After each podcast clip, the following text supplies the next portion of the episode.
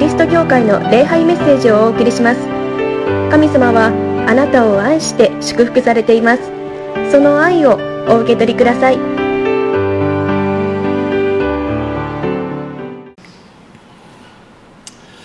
感染も何かちょっと落ち着いてきているような感じがしてちょっとなんか希望が見える感じがしています。でも嬉しいですね。このようにして皆さんと一緒に礼拝をすることができるた神様を賛美することができる。また今日は教会学校のお友達と一緒に礼拝をすることができる。このことは本当に嬉しいことであり幸いなことであります、まあ、いろんな人がこの集う、まあ、できたら外国の人がここに集う。ねこの幼い子から年を取った方までみんな集う。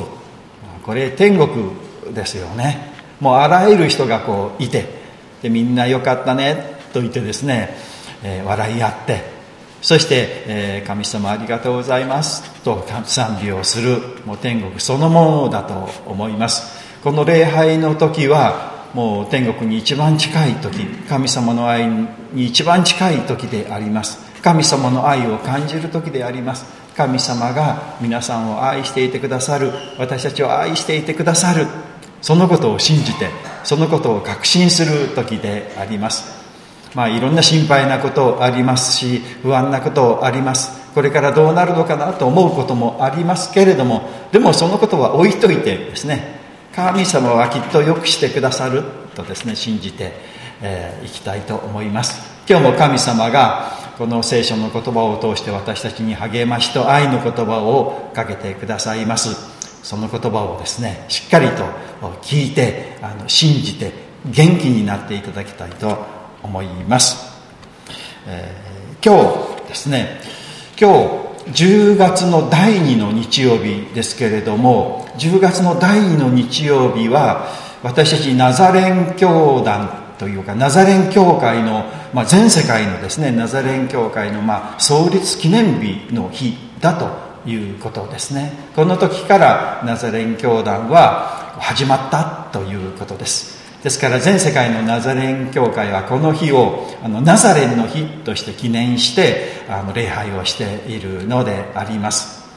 で今日の聖書の箇所はですねイエス様が語られた、えー、例え話の中でもとても有名な例え話です。良いサマリア人の例えと言われているところから、えー、神様が語ってくださいます。今日の第一のポイント。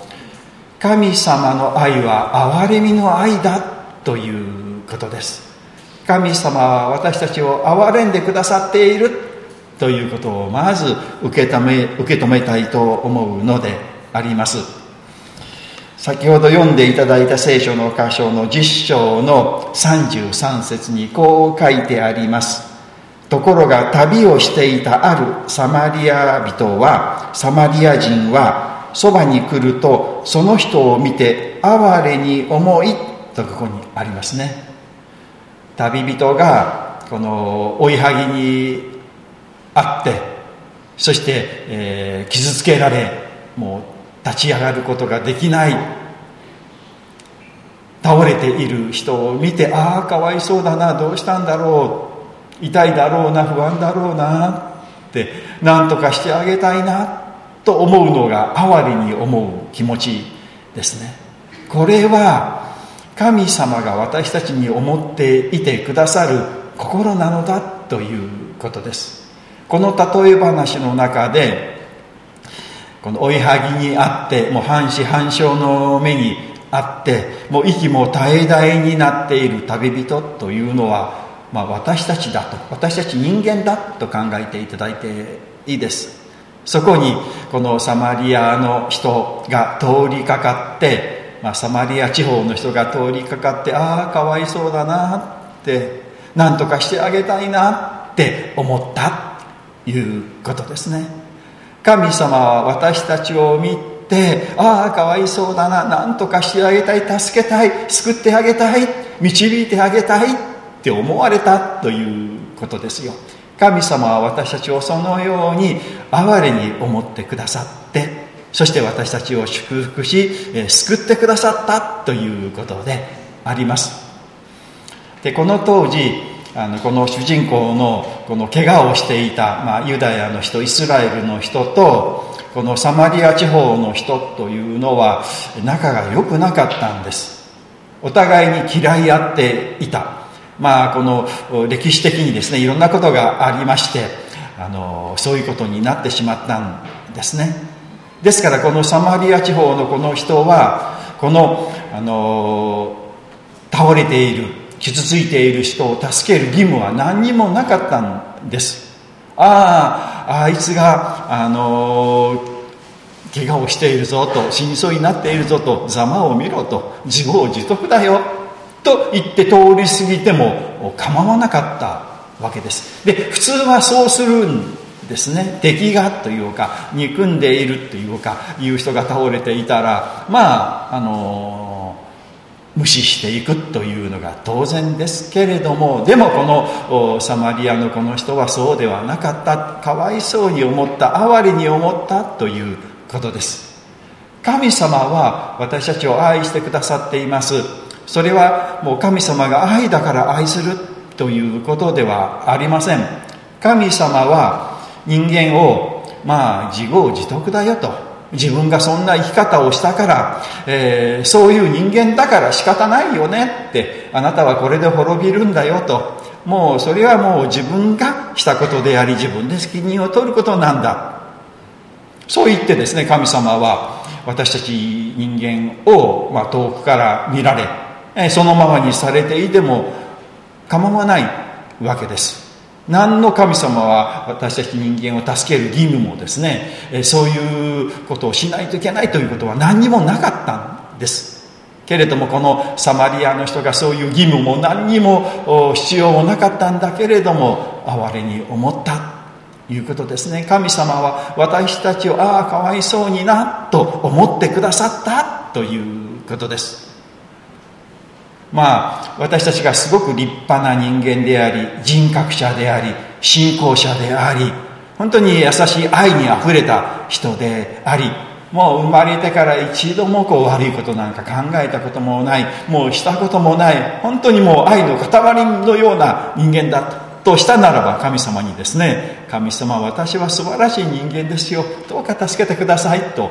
もういやあなたこそ私こそ救われるのにふさわしい人間だということができると思います。けれども私たちはそういうものではない。神様にもう自業自得だともう仕方ないって言われたらそうですねと諦めるしかないものです。けれども神様はかわいそうに思ってくださって私たちのところに来てくださった。この怪我をしている人が倒れている時に2人の人祭司とレビ人が通りかかったんですね。けれどもちょっと見て、えー、道の反対側を通って知らん顔をして通り過ぎていった。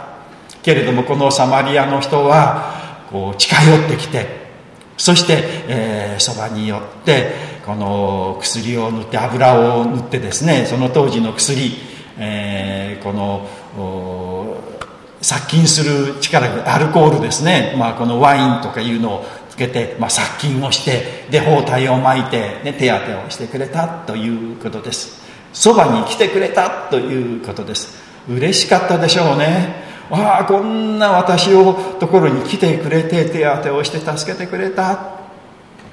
神様は私たちのところに来てくださったお方です。遠くから離れて遠くから眺めてああ人間が苦しんでいるな辛いだろうなと思って頑張れよ応援してるからねというだけではなくって神様は神様であることをやめて人間になり人間と同じこの体を持ってそして人間と同じ生活をしてくださった。私たちのところに来てくださった。それがイエス・キリストですね。もうすぐクリスマスです。クリスマスの準備もあの始めていますけれども楽しみですね。イエス様が来てくださった。私たちと同じ人間になってくださった。私たちと同じ食べ物を食べて同じこの世界に住んでそしてああ眠くなったなとかこれ痛いなとかこれ残念だなとか悔しいなとかああこれ綺麗だなとかね。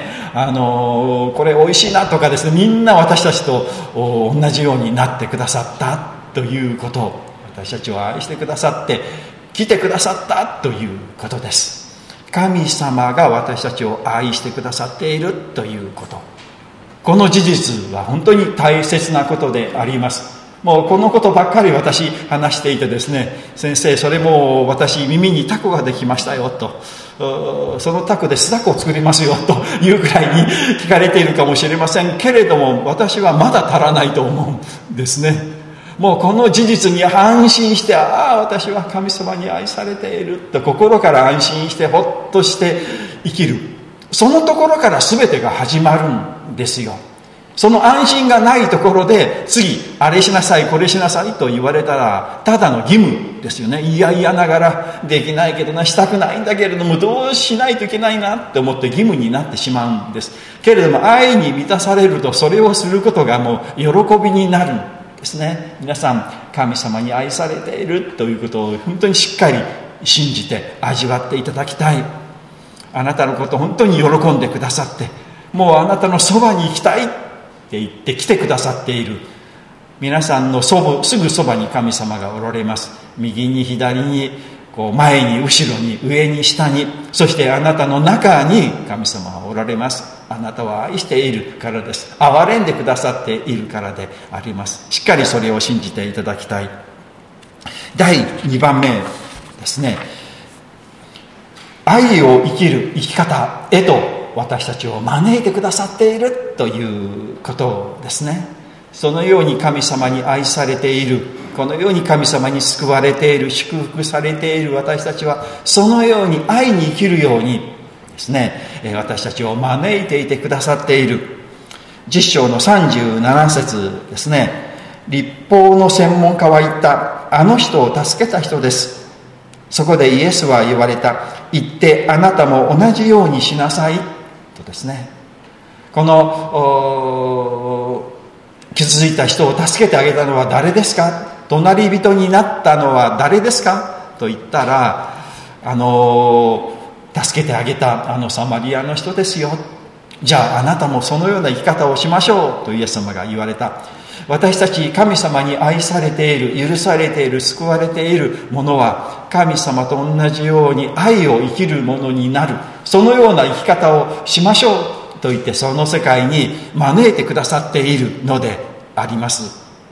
先ほどあの愛を持って生きていこうという歌賛美しましたね。あの歌詞見ながらそうだなって神様がですね私たち愛を持って生きていきましょうと言ってその世界に招いていてくださる。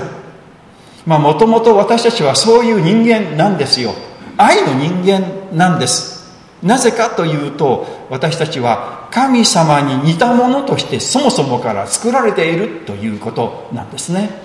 私たちは神様に似たものなんです。どういうところが似ているかというと神様は愛ですよ。愛の塊というのは神様ですね。ならば神様に似せられて作られた私たちも愛の塊として作られているんです。ですから、えー、人を哀れに思うですね気の毒に思うかわいそうに思うというのは私たちのもう基本的な性質であります。けれども罪のためにそれが、まあ、汚れてしまって、えーえー、弱ってしまって傷つけられてしまってそういうことじゃないものになってしまったというのが私たちの現状です。そして私たちの進むのはこの愛とは関係ない生き方をしてしまって結局は滅びの道に行くというのが私たちでした。その私たちを神様は憐れんでくださって許してくださって清めてくださってもう一度愛に生きるようにとそういうものにしてくださったということです。神様に愛されている。私たちは今度はその神様の愛を生きる。神様と同じように、えー、生きるものにされたということであります。の神様は愛ですね。皆さんこの愛の反対は何かということを考えてみられたことありますでしょうか？愛の反対。まあ普通愛するの反対は憎むとかですね嫌うとかですね。まあ好きの反対は嫌いみたいな感じで考えるんですけれどもそうではないということですね。愛の反対というのはあの無関心だということですね。もう眼中にないというかそのことのその人のことをあもう少しも考えない。その人がどこであろうと関係ないというのが、まあ、愛の反対ですから愛の反対は無関心だということですね。愛というのはその人に関心を持つその人が今どうしているのかな？何か困っていることないかな？あの悩んでいることないかな？私ができることないかな？と思ってその人のことを考えるというのが愛ですね。神様は愛のお方ですよ。だから私たちをこう関心を持っていてくださるということです。この全世界にいる一人一人のことを神様は愛しておられ関心を持っておられる。その人が何を困っているのかな何を心配しているのかな何が不安なのかな今何が必要なのかなとですねそういうことを考えていてくださるということです。神様は私のことを本当に関心を持っていてくださる愛していてくださるということ。ですから今度私たちもその人を愛するということはその人のことをですね考えるということですね。まあ、想像力というのはとても大切なことですね。どうなんだろうかなって。そういうああいう生活だったらどんな気持ちになるかなって。どんなことをしてくれたら嬉しいかなっていうような想像力。これは愛するということであります。私たちはその愛の想像力を持ってですねあの人を接したいなと思いますそのように私たちはこう招かれているのであります。またこの愛を愛の生き方というのはこの旧約聖書の立法を実践するというか生きる生き方なんだということでもあります。このイエス様が語られたこのサマリア良いサマリア地方の人の話はなぜかというと立法学者がイエス様に質問するんですね。こう救われるためには永遠の命を得るためには何をしたらよいですかイエス様が「じゃあそれは旧約聖書には何と書いてありますか?」ああそれ知ってますよと。もう心を尽くして全身全霊神様を愛することです。でもう一つもう自分と同じように人を愛することです。ですね。答えた。もうこの答えはもう模範回答ですね。もう旧約聖書の精神をこうよく表している言葉ですね。旧約聖書に書いてあるのはですね愛の生き方をしましょうということが旧約聖書に書いてあってそれが立法という形で現れているんですね。神様を愛しましょうということは神様が私を愛していてくださるということを認めてそのことを喜ぶということですよ。どんなことがあっても私は神様に愛され神様の愛の中にあるということを喜んで生きてそして神様にこう感謝を捧げる。それが神様を愛することですね。そして人に優しくしましょう。意地悪しちゃいけませんよと。人に優しくしましょう。もう自分を大切にするように。人も大切にしましょう。人が嫌がること。人があのこの辛いことなんかするのをやめましょう。よりももっとその人が喜ぶこと。私がしてくれて嬉しいなと思うことを人にしてあげましょう。その生き方をしましょうというのがこの旧約聖書に書かれてあるあのことのもう基本にあります。神様は愛なるお方であるからです。ですから愛を生きるということはこの旧約聖書の生き方そのものをですね実践することなんだということであります。聖書を通して神様は私たちに私はあなたを愛しています。そしてあなたは愛の人になりましょう。みんながそのことを信じてお互いに配慮し合いお互いに助け合い愛し合ったならばもう天国はもうこの世界にすぐ実現するのであります。私たちはその地上の天国を目指してですね日々生きるように招かれています。第3番目ですね。協力して愛を行いましょうということです。ここであの35節ですね。そして翌日になるとデナリオンこの銀貨2枚を取り出し宿屋の主人に渡していった。この人を介抱してください。費用がもっとかかったら帰りがけに払います、ね。えー、怪我を怪我をした人をですねこのロバに乗せて宿屋に連れて行ってでそこで、布団に寝かせてあげてこの手当てをしてあげた。けれども仕事にちょっと行かないといけないと。いつまでもずっとこの人のそばにいるわけはいかいかないと。そこで宿屋の主人にお金を払ってこの人の面倒を見てあげてくださいと。元気になるように傷が治るようにしてあげてくださいと。帰りにまたやってきます。でその時に費用が足らなかったらまた払いますからお願いします。と言ってですねだですね私たち全て自分でできないですよ。いろいろ仕事もありますしいろんなことがありますし能力的にそういう力がないということもあります。だから私たちは協力するんですよ。みんなで助け合って愛を行うですね。ですからチームで愛を行う。教会というのはこの愛を行うチームですよ。私たちは一人一人みんなそのイエス様のチームですよね。愛を行いこの世界を愛にするという愛の世界にするというそのために召されている呼ばれているのが私たちチームですね。ですからいろんなこの才能というかいろんなあの賜物能力を持った人がいますしいろんなことを知識ですね持った人が集まっている。全ての人が全てのことができるわけじゃない。知らないこともありますできないこともあります。できないところはどうか助けてくださいと言ってですねお互いに助け合っていく。ですね。祈祷会でお祈りをします。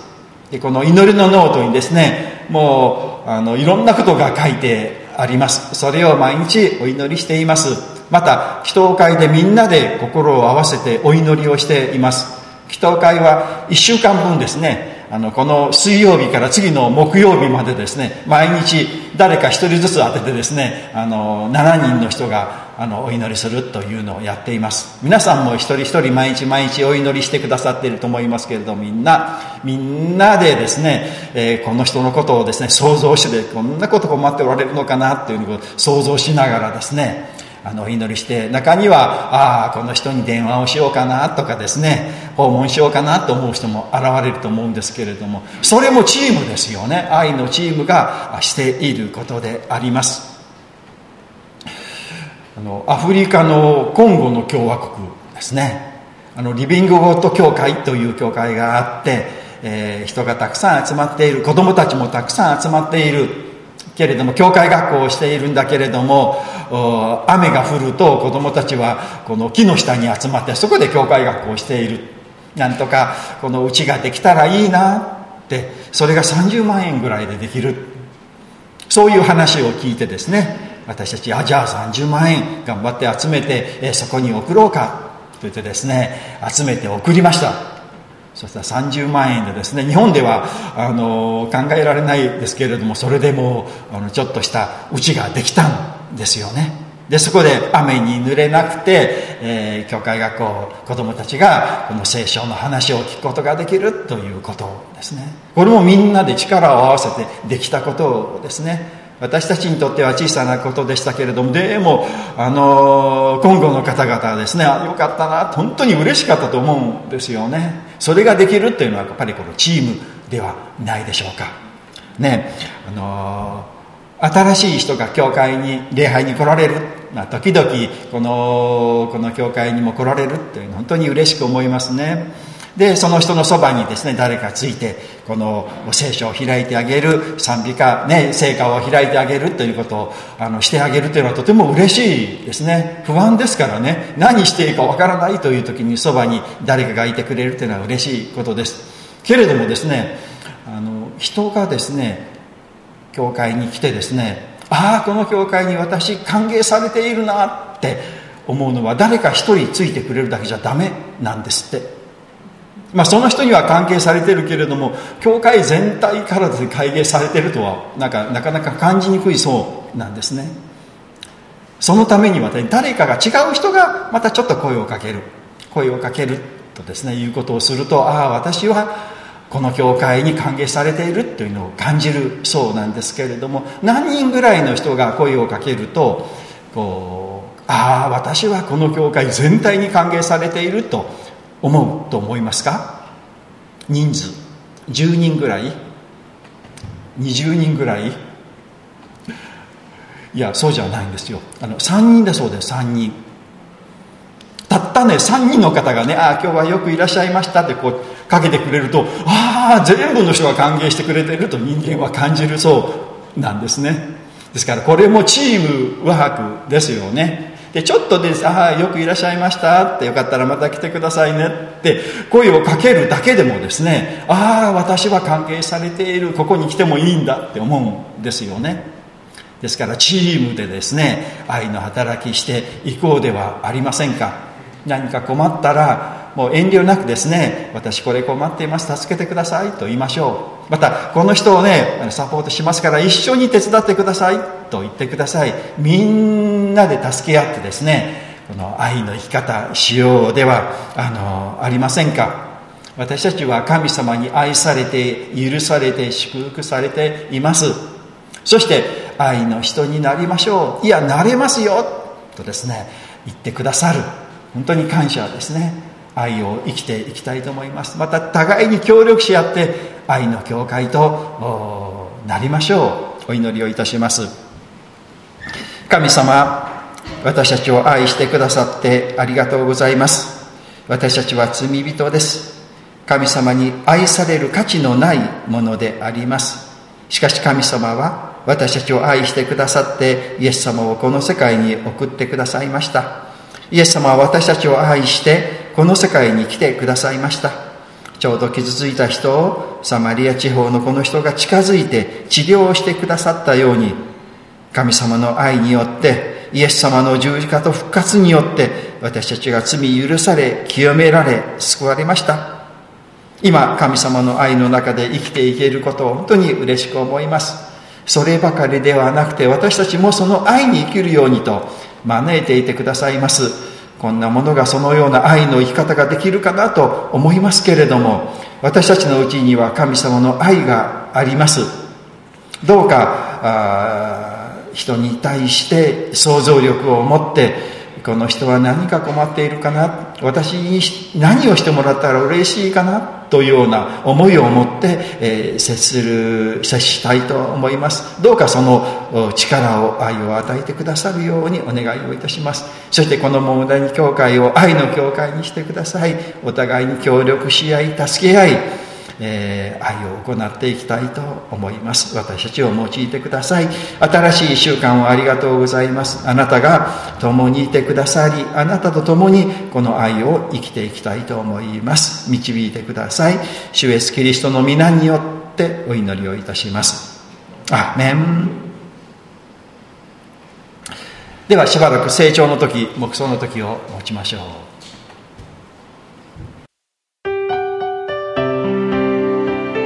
桃谷キリスト教会の礼拝メッセージを聞いてくださりありがとうございました。ご意見ご感想などを聞かせていただけると幸いです。神様はあなたが大好きで救ってくださいました。安心してお過ごしください。